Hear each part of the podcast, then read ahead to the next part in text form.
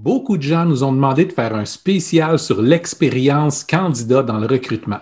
On se l'a fait demander autant par des recruteurs d'expérience qui veulent changer les façons de faire que par des candidats qui, bien honnêtes, sont rendus au point où ils préféraient se faire arracher une dent sans anesthésie que de parler à un autre recruteur. La douleur est intense. Aujourd'hui, on va parler des plaintes les plus communes par rapport au monde du recrutement on va voir comment est-ce qu'on peut ramener un petit peu d'humanité dans tout ça.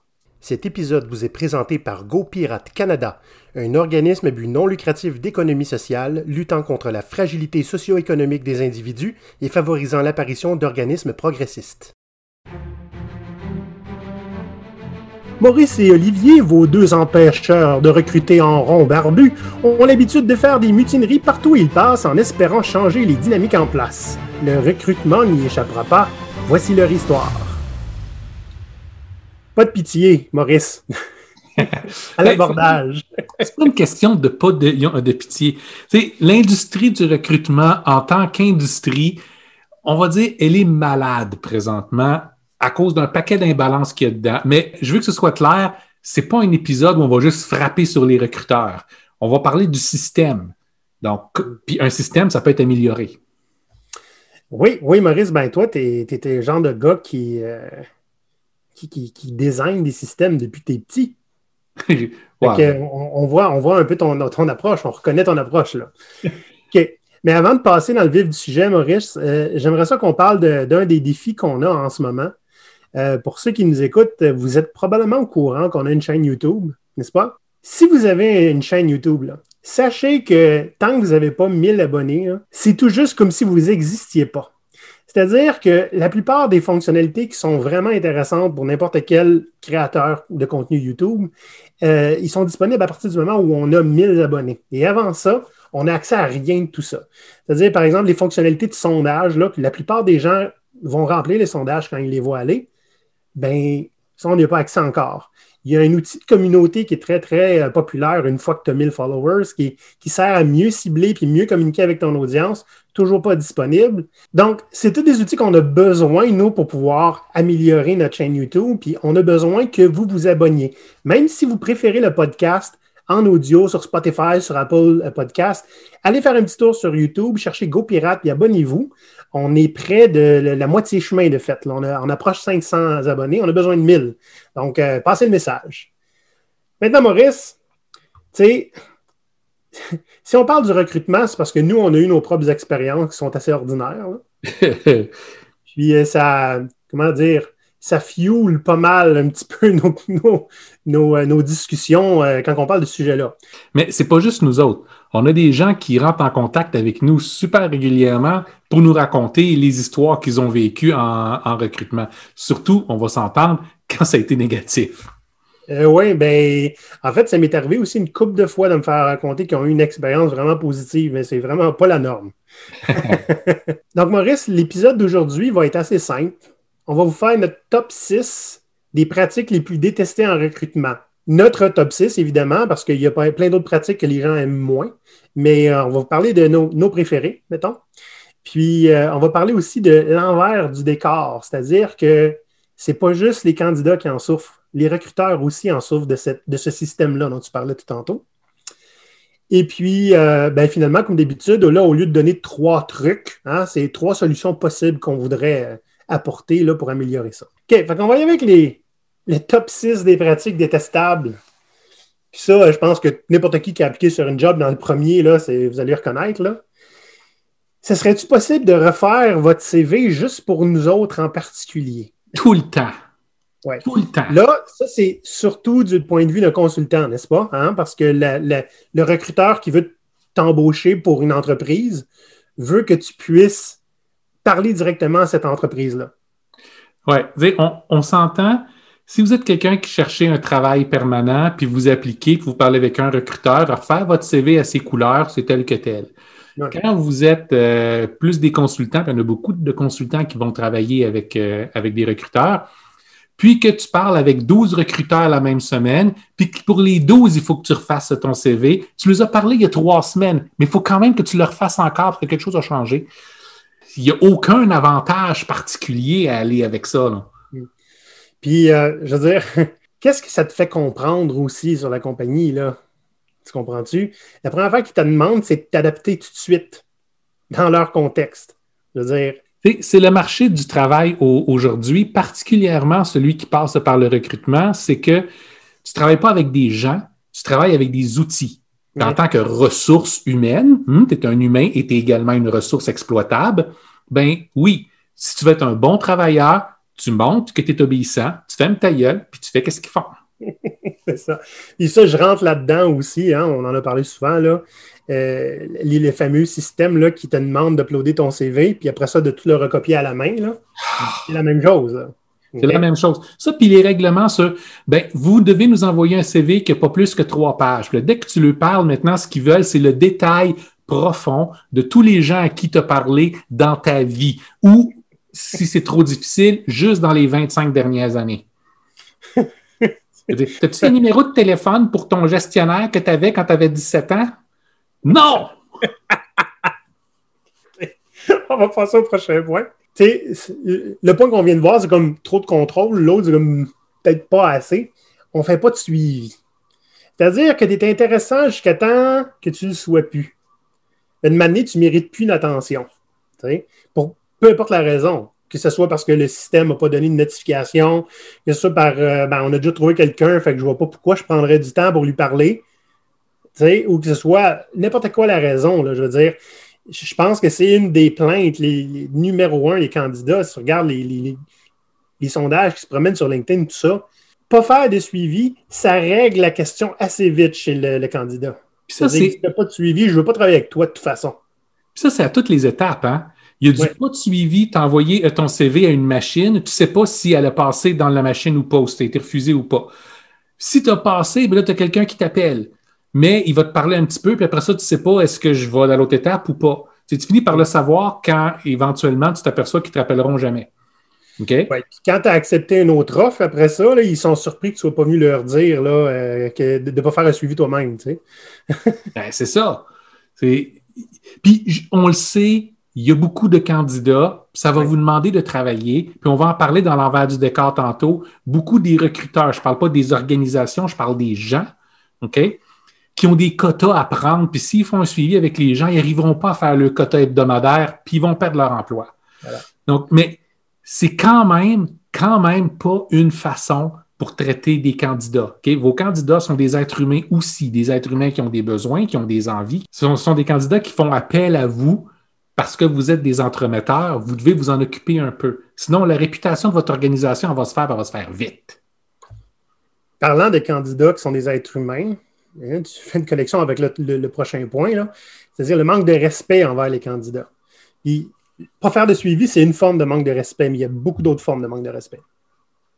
Oui, euh, ne pas respecter le temps du candidat. Puis là, ça, ça va toucher autant avec le refais ton CV, peux-tu nous faire tel genre de test, peux-tu, peux-tu, peux-tu. Ça vient que juste appliquer pour, une, une job avec un candidat, alors que tu sais très bien que tu peux être abandonné à n'importe quel moment et qu'ils ne feront rien pour toi, ça devient un travail à temps plein.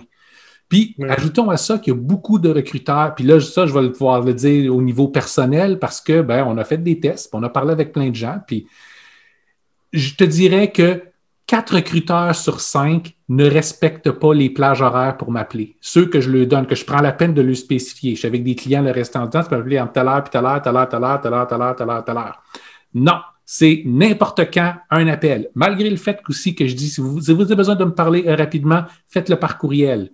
Non, un appel n'importe quand. Puis certains qui vont juste s'indigner, ben, je suis juste 20 minutes en retard, je ne sais pas de quoi tu es fâché. Là.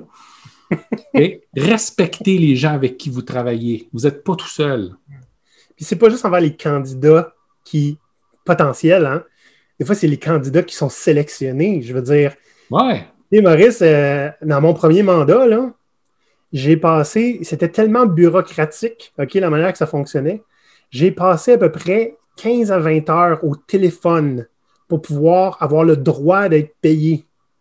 OK? Parce qu'il y avait Écoute, il a fallu que j'aille chercher mes, diplômes de cégep. J'ai pas ça. Il a fallu que j'appelle le cégep pour avoir mon diplôme pour avoir le droit d'être payé. D'être sélectionné. Pendant combien depuis combien d'années? Hein? Euh, moi, j'ai quitté le cégep à 21 ans. Ça fait 21 ans. Est-ce que cet emploi-là est en lien avec ce que tu étudies au cégep? Zéro et une barre croche au travers. Eh oui. Puis, euh, tu sais, que j'aille euh, rechercher, une demande une copie de mon certificat en traduction qui n'a rien à voir non plus ce que j'ai fait à l'université. puis, sans parler de tout, il fallait prendre des assurances ici, par là, puis leurs fournisseurs ne nous répondaient pas au montant que je demandais de l'heure, j'ai investi plusieurs milliers de dollars pour avoir le plaisir et l'opportunité de travailler avec eux autres. Pas besoin de vous dire que sont barrés de ma liste à cette heure. Hein? J'irai plus avec eux autres. Il y en a beaucoup qui m'ont rapporté aussi le fait, puis je l'ai vécu aussi, là, mais euh, je ne suis pas tout seul, euh, qu'on leur offre des jobs que clairement, ils n'ont pas lu leur profil ou leur CV. Là. Zéro, zéro. C'est quand on, on, t'offre une job dans un domaine que tu n'as jamais fait, puis très, très souvent, c'est une espèce de petit piège, là, tu sais, genre, on est prêt à engager n'importe qui pour faire du marketing téléphonique.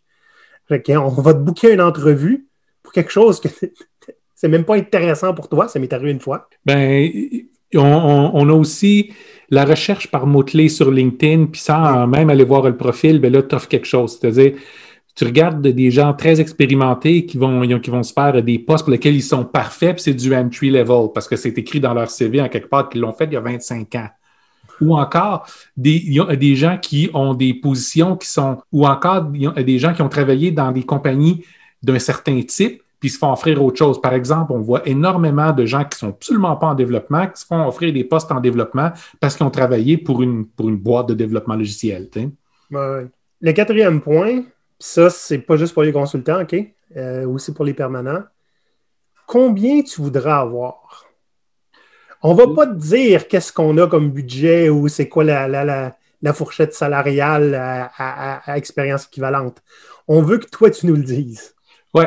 Écoutez, tout le monde, la réponse à ça, c'est 35% de plus que ce que tu as envie de me payer, puis 15% en bas de ce que moi je veux. C'est une question qui est terrible parce que le, recruteur a une fourchette en avant de lui. Soyez honnête L'idée, la raison pour laquelle il vous demande combien tu veux, c'est d'abord pour filtrer en partant, puis espérer t'avoir le, plus bas possible, parce que c'est ceux qui font planer le fait que si tu demandes un tout petit peu trop, on va te mettre de côté et passer à quelqu'un d'autre. Il n'y aura pas de négociation, il n'y aura pas de discussion. OK? C'est pas correct donner la fourchette puis négocier. C'est sûr que le recruteur peut dire si je te donne ma fourchette, tu vas demander le plus haut montant possible. Ben, demande de justifier pourquoi tu mérites le, top de la fourchette. Plutôt que de dire vas-y au hasard puis espère que tu sois dans ma fourchette, même si pour une raison ou pour une autre, tu serais prêt à être flexible, je ne te le demanderai pas. Là. Oui. Puis c'est surtout quand on se le fait demander en entrée de jeu, tu sais, très, très, très tôt dans le processus, moi, ça me sonne une cloche. Ah oui le meilleur travail que j'ai jamais eu, c'était le dernier point qu'on a parlé. Dernier. Qu'est-ce que ça dit sur le genre de relation que tu vas avoir? si la première fois qu'on te pose, c'est ben, une question d'argent. Ben, c'est une question de, de jeu de bloc. As-tu la bonne forme pour rentrer dans le bon trou? Puis l'idée là, c'est absolument pas à propos de toi. En fait, j'ai eu un recruteur qui, qui nous a écrit puis qui me l'a dit carrément. Les, les candidats sont tous des snowflakes ils se prennent pour qui à nous dire comment faire notre job. Ils se prennent pour qui à pas juste vouloir suivre le process que nous autres on a. Si je fais mes questions dans un certain ordre, parce que j'ai besoin de ça pour pouvoir tasser la personne s'il faut. Puis eux autres s'imaginent que c'est eux autres qu'on veut recruter. C'est pas vrai. Je suis pas intéressé à aucun de nos candidats. Tout ce que je veux, c'est qu'il y ait les bonnes caractéristiques que je puisse leur passer à mon client. C'est tout ce qu'on a besoin de faire. C'est assez horrible, là. là. Moi, ce qui me déplaît le plus aussi dans le combien tu veux, c'est relié, c'est écoute, on te veut ou le client te veut, mais à 10 de moins de l'heure ou mais à 10 000 de moins par année. Ça t'intéresse-tu toujours? Fait que tu sais, c'est un petit peu malhonnête dans le sens que tu sais, si, si tu te doutais, genre, que, que je demandais trop haut, il aurait fallu me le dire avant. Comprends-tu? Mais la renégociation, elle se fait à, tous les niveaux. Hein. Quand finalement tu dis ton prix, la première affaire que tu entends, c'est Ah, mais c'est en haut de ma, ils ont de ma fourchette. Donne-moi un autre prix. Ben, c'est quoi ta fourchette? C'est plus bas que ça. OK, ben, j'enlève 3 piastres de l'heure. Non, non, c'est pas mal plus bas que ça. Ben, c'est quoi? Je peux pas te le dire. C'est combien que tu veux. Du coup, que tout ce balai-là est fait, ben là, au moment de la signature, après que tout le restant des démarches est fait, que tu aies passé tous les tests, que tu aies refait ton CV deux fois pour eux autres, que, que, que, que, que, que, là, ça va venir, il t'envoie le, contrat, puis tu t'aperçois qu'il y a trois pièces de l'heure de moins dessus, puis il dit Ouais, c'est comme le client avait d'exiger ça à la dernière seconde. Nous autres, il faut qu'on envoie euh, ce contrat-là dans une demi-heure. Fait que tu n'as pas le choix. Tu veux-tu qu'on descende ça ou on met tout ça de côté? Oublie pas, là, tu viens de passer combien d'heures à travailler là-dessus? Hey, euh, hein? Ça, c'est de la tactique.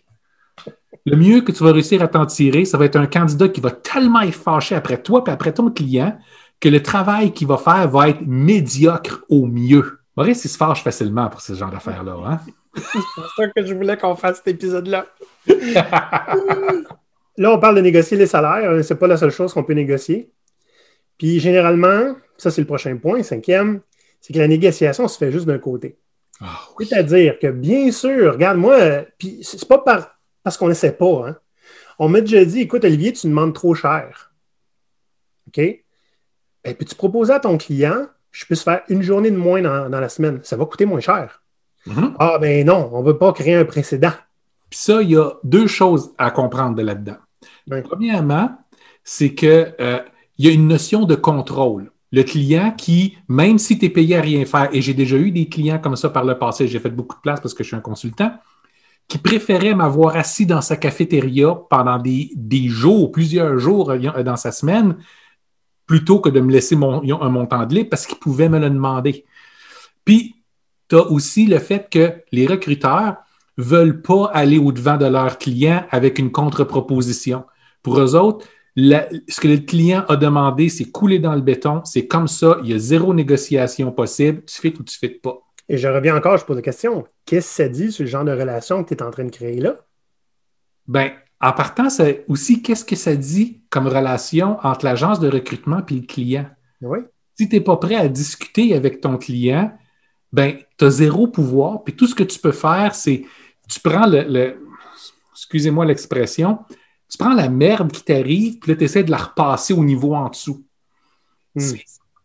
C'est pas une façon pour créer un marché dans lequel les entreprises vont pouvoir de travailler de façon sainement.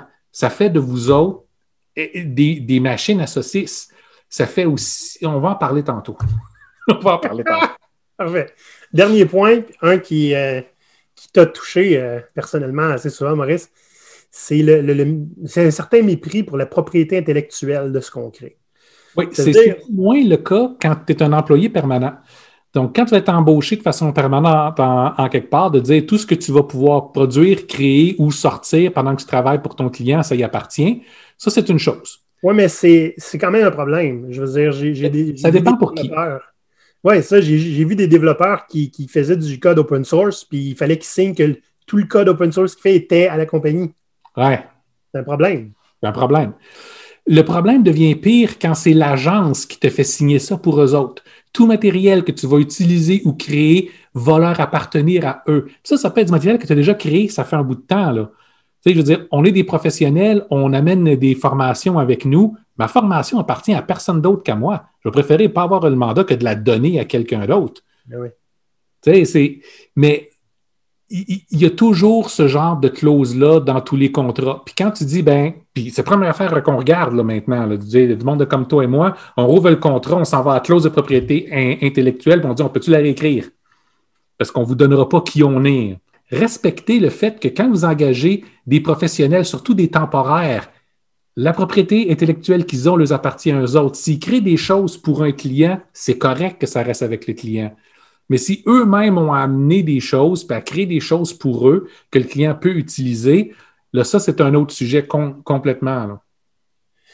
Voilà, j'ai envie d'improviser un petit peu et d'ajouter un septième point. Ben, vas-y. Tu sais, là, des places qui font des choses à la limite de la légalité à cause de raisons. Tu sais, du genre, ben les deux semaines de formation, là, c'est toi qui vas y payer le consultant. Nous, on ne les paye pas. C'est à tes frais. Eh oui, bout de vierge, là. Pas juste ça. Si, pour une raison X, tu te fais mettre dehors, tu dois rembourser cinq semaines. Yep. Au prix qu'on charge, c'est près de 15 000 OK? Mais comme le recruteur, il va te dire, ça arrive presque jamais. Mm-hmm. Je veux dire, toute tentative de changer ça est absolument futile. Ouais, c'est, une pratique officielle. C'est une pratique officielle. Puis c'est sûr que l'argument qu'ils vont dire, c'est parce que la plupart des consultants qu'on embauche, ils t'offrent pas tout le contrat. Mais si c'est le cas à répétition, demandez-vous pourquoi. Oui. C'est ce qu'ils ont en commun? Qu'est-ce qu'ils ont en commun, ces candidats-là? C'est vous autres. Là, avant de passer à quelque chose de plus positif, on va parler de l'envers du décor parce qu'on parle avec beaucoup de recruteurs, puis on a donc une perspective, leur perspective de c'est quoi travailler dans, ce milieu-là. Maintenant, il y en a deux.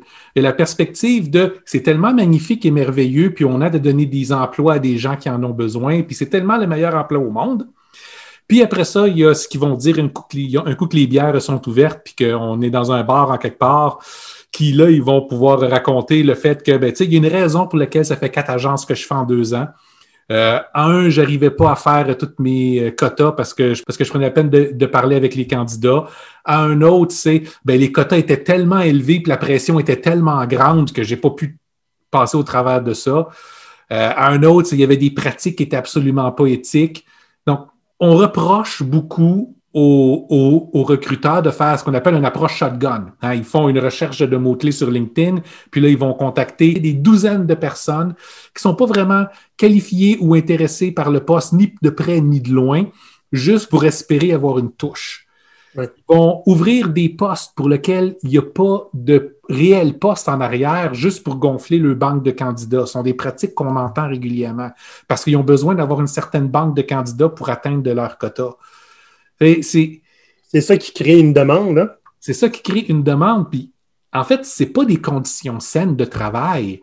Quand tu sais que ta job va dépendre de est-ce que je suis capable de maltraiter des gens ou de leur mentir suffisamment pour avoir le minimum de travail qu'il faut pour remplir une norme bureaucratique.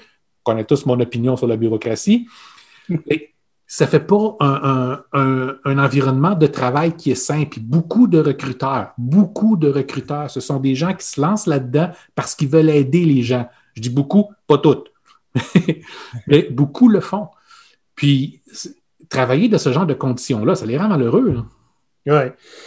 oui, j'en ai fréquenté, bien honnêtement, puis euh, dans beaucoup d'endroits, puis euh, les recruteurs les plus heureux que j'ai vus, c'est des, des petites PME. Plus c'était grand, plus c'est difficile, plus on travaillait sur la quantité, pas sur la qualité. Tu sais, euh, j'ai travaillé avec une place, moi, à un moment donné, ça recrutait, c'était la vache à lait, le recrutement là-bas, tu sais. Ça recrutait à pu finir, là, puis beaucoup. Puis à un moment donné, euh, tu te dis, écoute, euh, c'est parce que c'est quoi le taux de roulement du monde que vous engagez, là? Il était élevé en tabarnouche. Mais eux autres, ils étaient payés pour le nombre qui embauchaient, pas le nombre qui restait après un an. Tu comprends? Puis en fait, quand quelqu'un s'en allait après un an, cool, encore de la belle job pour nous autres. Que c'est une roue qui finit, qui finit plus, cela. Là. Puis, euh, on sait ce que ça fait, là, ce genre de motivation-là, là, par les chiffres. Euh, ça fait juste de la, compétition. C'est à celui qui va être capable d'en avoir plus que l'autre. Ça commence à créer des, euh, des, pratiques qui sont plus ou moins intéressantes, là, comme une fois où on racontait que il y avait un développeur qui appelait chez mes employés, chez le, parent. Mm -hmm. leur parler, puis euh, il était. Lui, lui, il faisait tous les développeurs de la place en se disant j'en avoir au moins un. C'est un nouveau qui faisait du zèle. Pourquoi il faisait du zèle, tu penses? Ouais. C'est pas, pas facile d'être un recruteur honnête qui a envie de bien faire les choses, euh, spécialement si tu te fais dire j'ai besoin de deux personnes pour demain. Oui, avec, avec une description de poste qui est essentiellement vide, qui a été copie-collée de quelque chose d'autre, qui correspond à qui correspond pas à réalité.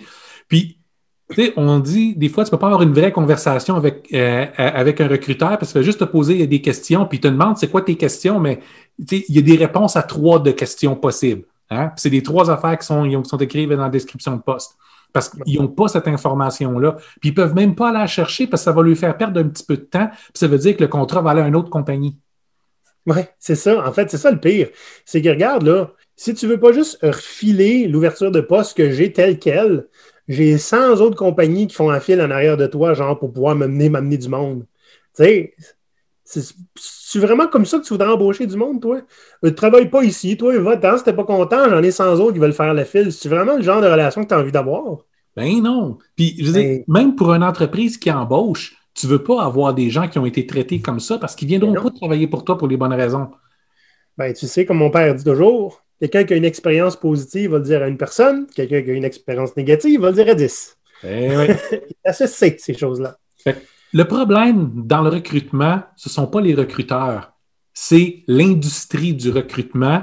C'est cette industrie du recrutement, on va dire, at scale, là, dès que tu grossis un peu ton entreprise, qui marche par c'est une machine à saucisse. Hein? Ça marche par le maximum de gens que tu fais passer par là possible.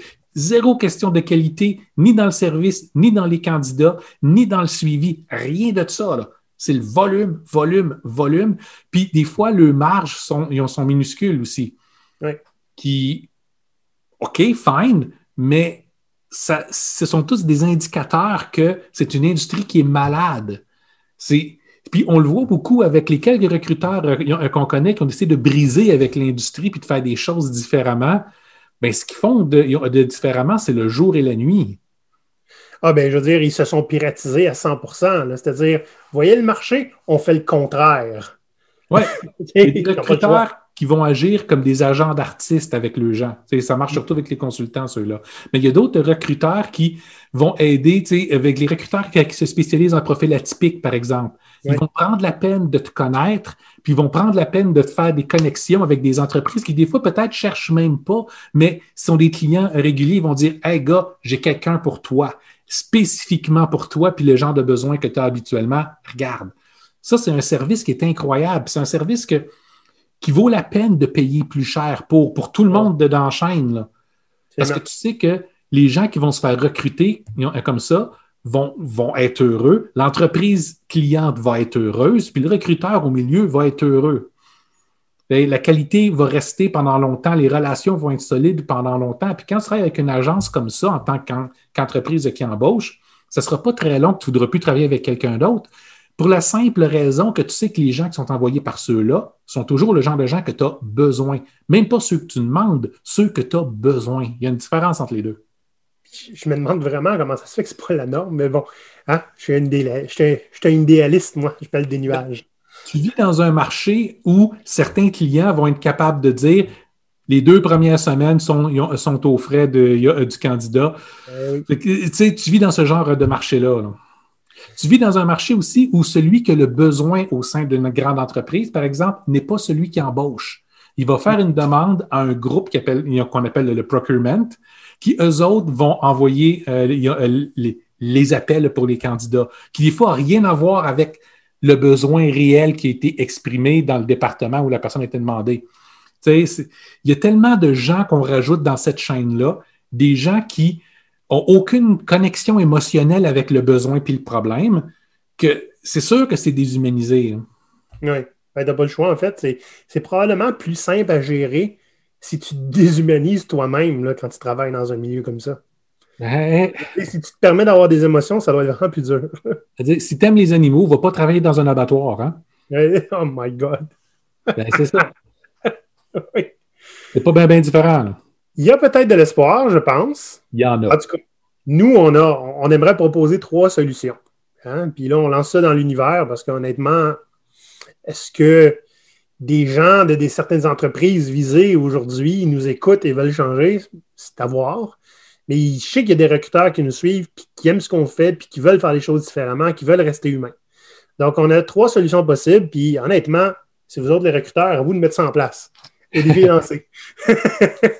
okay. la première qu'on propose, c'est une approche UX au recrutement. UX, là, c'est l'expérience usagée. Bref, une expérience de recrutement qui est basée sur ce que le candidat va vivre. Oui, pas une, pas une expérience idéalisée. Tout le monde est capable d'en faire une. Une, dans la pratique, ça va ressembler à quoi?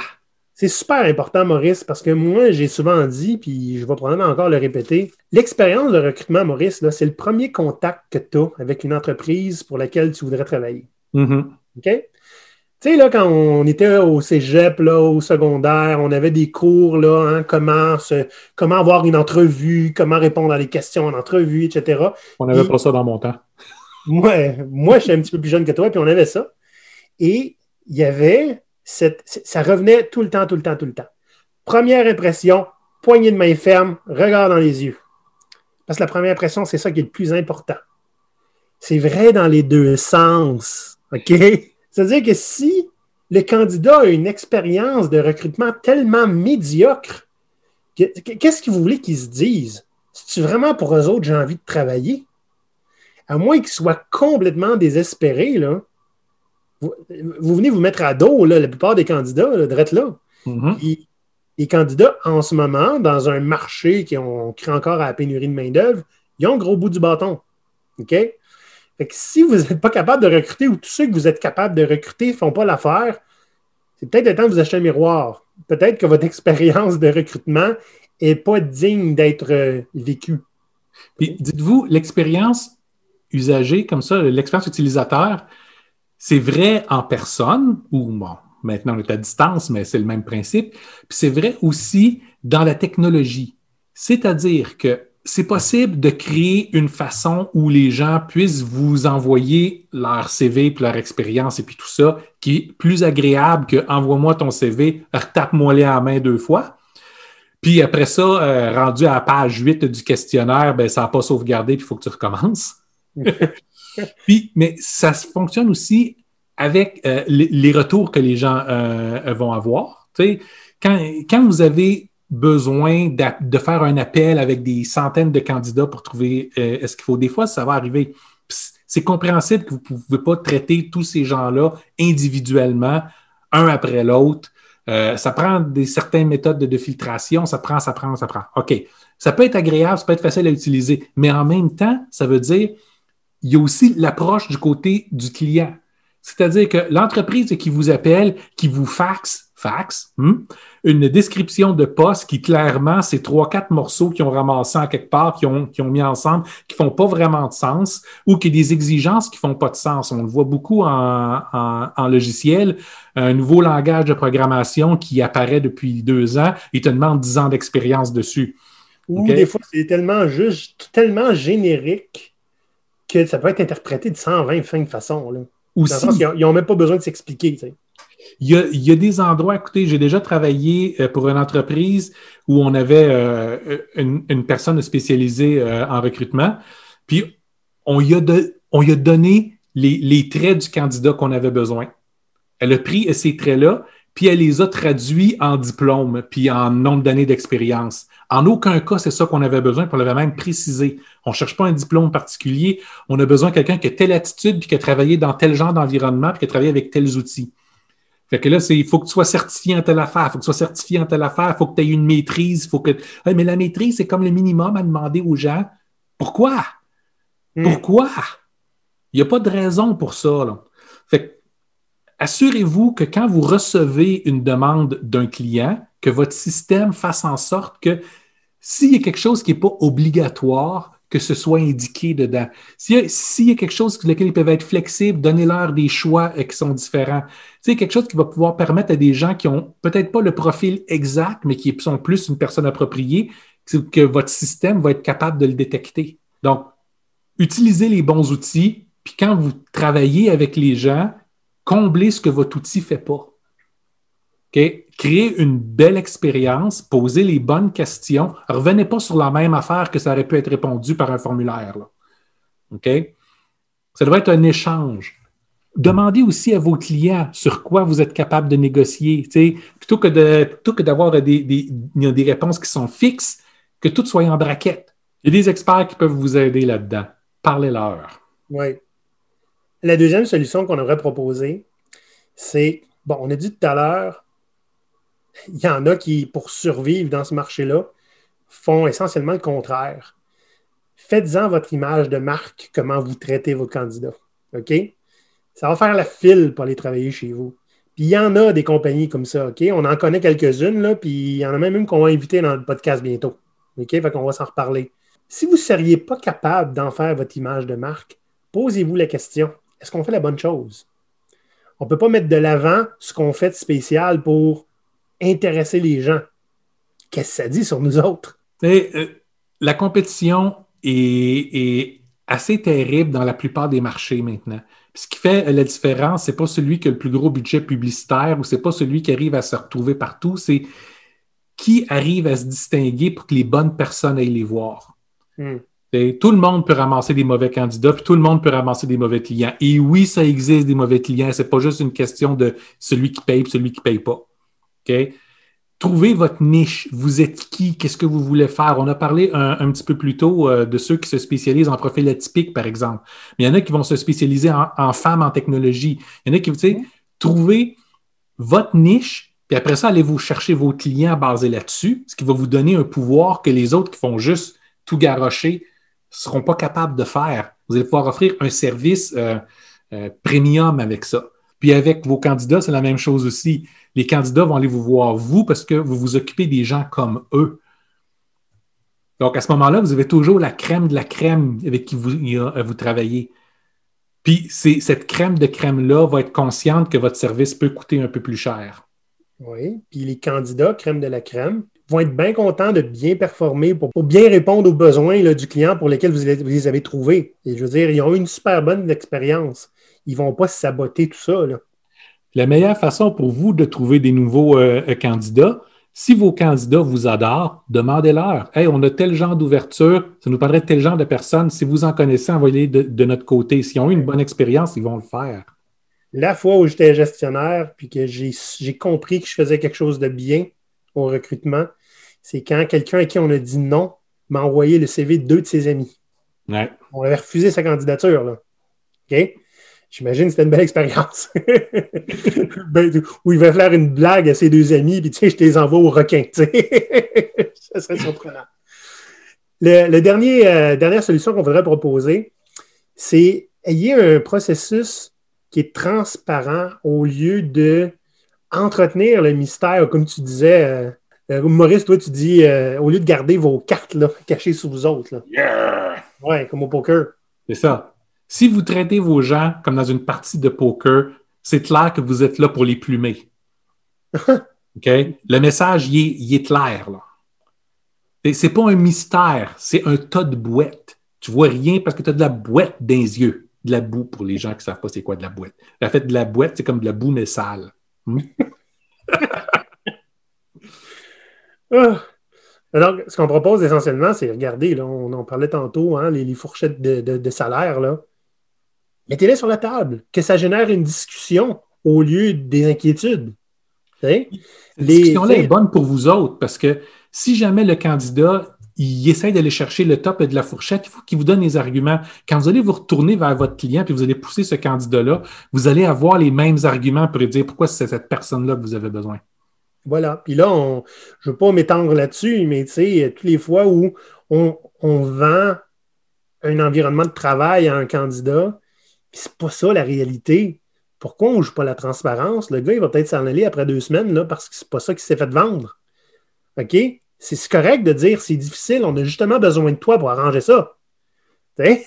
Puis des fois, c'est pas arrangeable. On, on, offre un bon salaire parce qu'on va se l'avouer, les, les, dates de tombée sont ridicules, le travail est immense, puis tu vas avoir à faire plein de plein d'overtime, plein de surtemps. Fait si tu le sais, tu le sais. Il y en a qui aiment ça, les défis, Maurice. Ben, c'est ça. Puis il y en a qui vont dire de toute façon, moi, je suis un mercenaire, je suis là pour l'argent.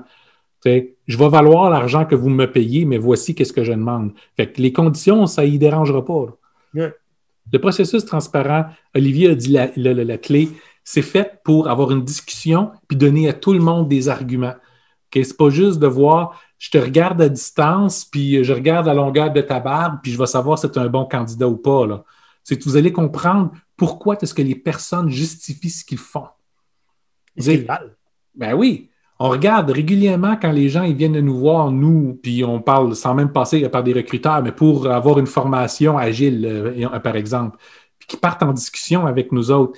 Ils vont ressortir de là avec des réponses qu'ils ne se seraient jamais entendus avoir. Ben, tu sais, Maurice, nous-mêmes, pas quand on, passe en candidature, mais nous-mêmes, on, on, aime ça être transparent avec nos propres clients même si ce n'est pas les réponses qu'ils veulent avoir, parce qu'on n'est pas là pour leur voler le plus d'argent possible. On est là pour avoir une relation d'affaires avec eux autres. Ça devrait être la même chose avec des candidats. Oui. Ah! Est-ce que ça a mis un petit peu de soleil dans ta journée d'apporter des solutions, Maurice?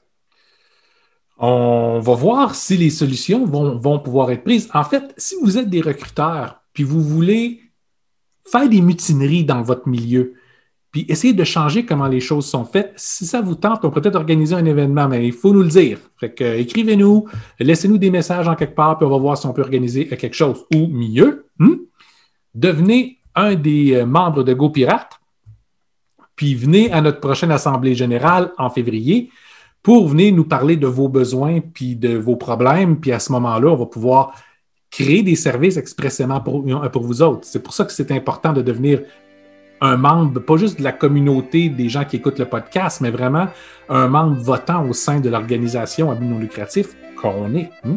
Oui, la prochaine Assemblée générale, c'est le 18 février à midi. Donc, il vous reste euh, deux, deux, bonnes semaines là, pour aller vous inscrire. C'est gopirate.com. Vous cliquez sur Devenir membre. Euh, Maurice, au risque de me répéter, hein, si vous êtes sur YouTube, allez vous abonner, faites un like. Euh, on est très disponible sur LinkedIn. Puis, on, on, prend, on aime bien avoir des, des critiques sur Apple Podcast. Fait qu'allez nous donner une coupe d'étoiles, puis allez nous dire ce que vous aimez, ce que vous n'aimez pas de notre show. Sinon, Maurice, on va aller se relancer dans le marché. on continue à espérer que ça s'améliore. Ouais. Il y a de l'espoir. Il y en a de l'espoir. Il y en a de l'espoir. Puis, à un moment donné, ça va passer ou ça va casser. Hein. Il y a quelqu'un qui va arriver avec une façon différente de faire les choses, qui va commencer à avoir de l'attraction. Puis quand cette traction-là va commencer, toutes les entreprises qui suivent encore le vieux modèle, vous allez commencer à les voir dépérir vite. Hmm, ça prend des early adopters pour faire ça. Bon, ben Maurice, on va aller voir euh, les dommages qu'on a fait avec cet épisode-là. Puis on vous revient. Bonne semaine les pirates. Bye bye.